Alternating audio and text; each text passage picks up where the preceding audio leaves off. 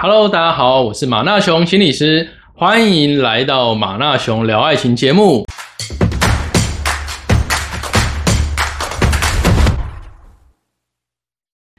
今天的主题呢，有点像是一个科普节目，我要跟大家用心理学来聊一下，到底男人是不是天生爱偷吃，或者说男人喜欢约跑这件事情呢，是不是我们天生的生理因素所影响？是不是所谓的基因决定的，还是没有？你不要乱甩锅，这个是你本身心理层面的需求呢？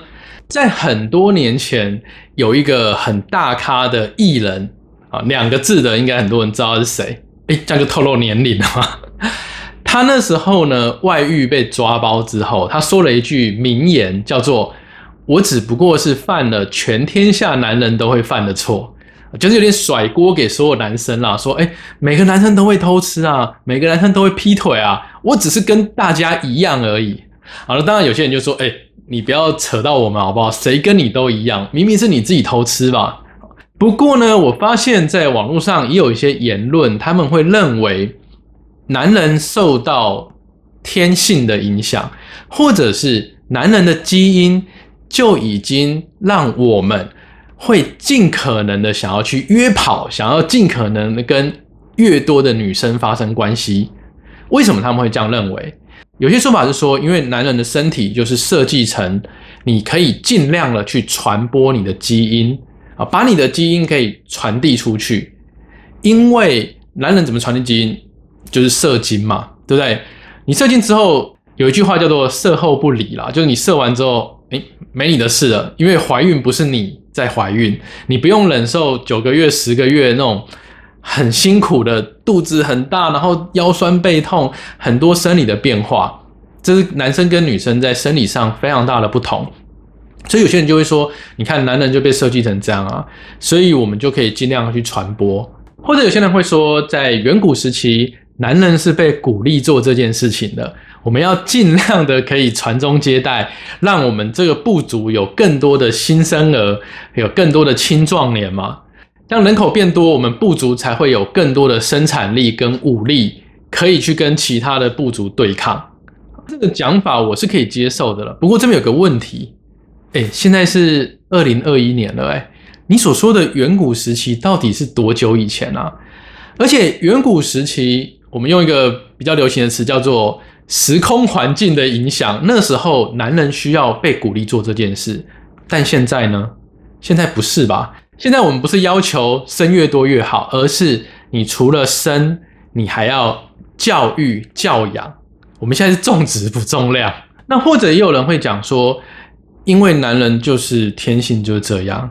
我们就会很自然而然的想要去跟很多女生发生关系，这个是没有办法更改的，这个是被刻在基因上的，这是一个天性，这是一个生理的因素影响。那这个事情是真的吗？科普时间到了，跟大家分享心理学上的两个实验。第一个实验是这样的：科学家发现有两种田鼠，就那种大只老鼠，这两种不同的田鼠呢，其中一种。一只公老鼠跟一个母老鼠交配之后生了小老鼠，它会尽可能的去跟其他的母老鼠交配，生越多越好啊，是不是有点符合刚才我们说什么远古时期的男人就要尽量的去播种？那另外一种田鼠不是这样，今天公老鼠跟母老鼠交配生了一窝小老鼠之后，它会留在家里面，留在家庭里面，它不会去找小三。那科学家发现，他们这两种老鼠的一个关键差异是，不找小三的老鼠脑中有一种物质叫做催产素。他们想知道，哇，催产素难道会阻止老鼠去偷吃吗？他们就把已经有一个老婆的公老鼠抓到一个笼子里，然后跟他老婆分开。这时候，他们丢进了一个年轻貌美的小三母老鼠进来，他想知道，那这个老鼠到底会不会交配？到底会不会扑上去？发现不会，哦，这个公老鼠会想到，嗯，这个有家室的人不可以这样子。那这时候科学家他们就注了一个物质，要让他脑中的催产素减少。这时候发生什么事呢？嗯，这只公老鼠就会扑上去，他就完全忘了他老婆了。好，他们要来证明说，催产素具有一个功能，可以帮我们倾向维持单一伴侣，而不是多人运动或时间管理大师。好，那这样的研究毕竟是老鼠嘛，那跟人类还是有差。那我们要怎么知道人类是不是也会受到催产素的影响？你想想看，这个研究可以拿来套用在人类身上吗？哇，有点变态，不行吧？所以呢，科学家很聪明，想到了另外一种模式。好，他们假装办一个 party，那 party 里面很多都是工作人员啦。这时候他们就招募一些男生来参加。然后呢，有一组的男生在进场之前，他们会刻意让他闻一些味道。去刺激他催产素的产生，让它浓度变高。那等这个男生进到 party 的时候，科学家们的眼线就在观察这些男生会做什么。他们发现催产素会帮人们喜欢跟别人互动以及建立关系。可是呢，当科学家派出的间谍就是一个年轻辣妹要去接近这个男人的时候，这个男人会刻意的保持距离。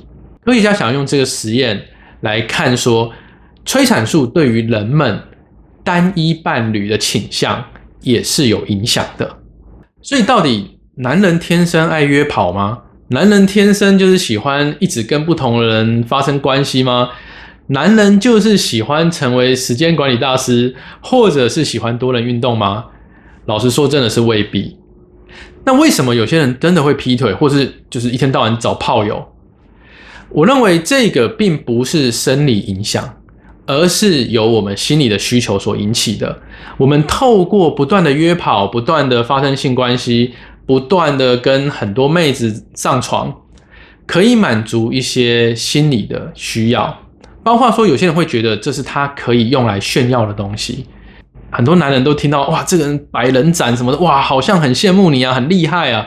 那所以这个人就会从里面得到一些成就感。或者他也许是有一些报复的心态，他会透过不断跟不同的女人发生性行为，好像是有点在报复，来证明说，你看我可以轻轻松松的就跟你们发生关系，证明说我自己很厉害的。如果以亚德勒学派来看啊，人们的许多行为都是在逃离我们天生就有的自卑感，想要去追求成就感，所以也许这也是他们所用的一个方法。那说到底呢？我认为，如果今天这个男人非常喜欢一直约跑，一直跟不同的人发生性行为，我觉得那是他个人的自由。可是呢，你如果一直跟我说，嗯，我没办法，我天生这样，呃，这是基因决定的，这是我们男人的生理的，就是这样被设计的。我反而会觉得啦，你如果因为心理的需求，或者是你就是精虫冲脑，然后你一直想要去约跑，你就大方承认嘛。你不要甩锅给说什么是天生的，然后讲的好像你没有办法控制，讲的好像你如果不到处约跑，不到处多人运动，你好像就会发生什么很严重的事情，那样就活不下去。我觉得如果你直接大方承认，对啊，我很享受性爱啊，我很享受跟不同女生的性爱，我就是喜欢有一堆炮友，我还觉得你比较有 guts 一点。可是，如果你一直扯说，嗯，这是男人天性，这是基因决定的，这是远古时期怎么样，怎么怎么样，我只是顺着我的本能啊，我会觉得你要吃就大方承认一点啦。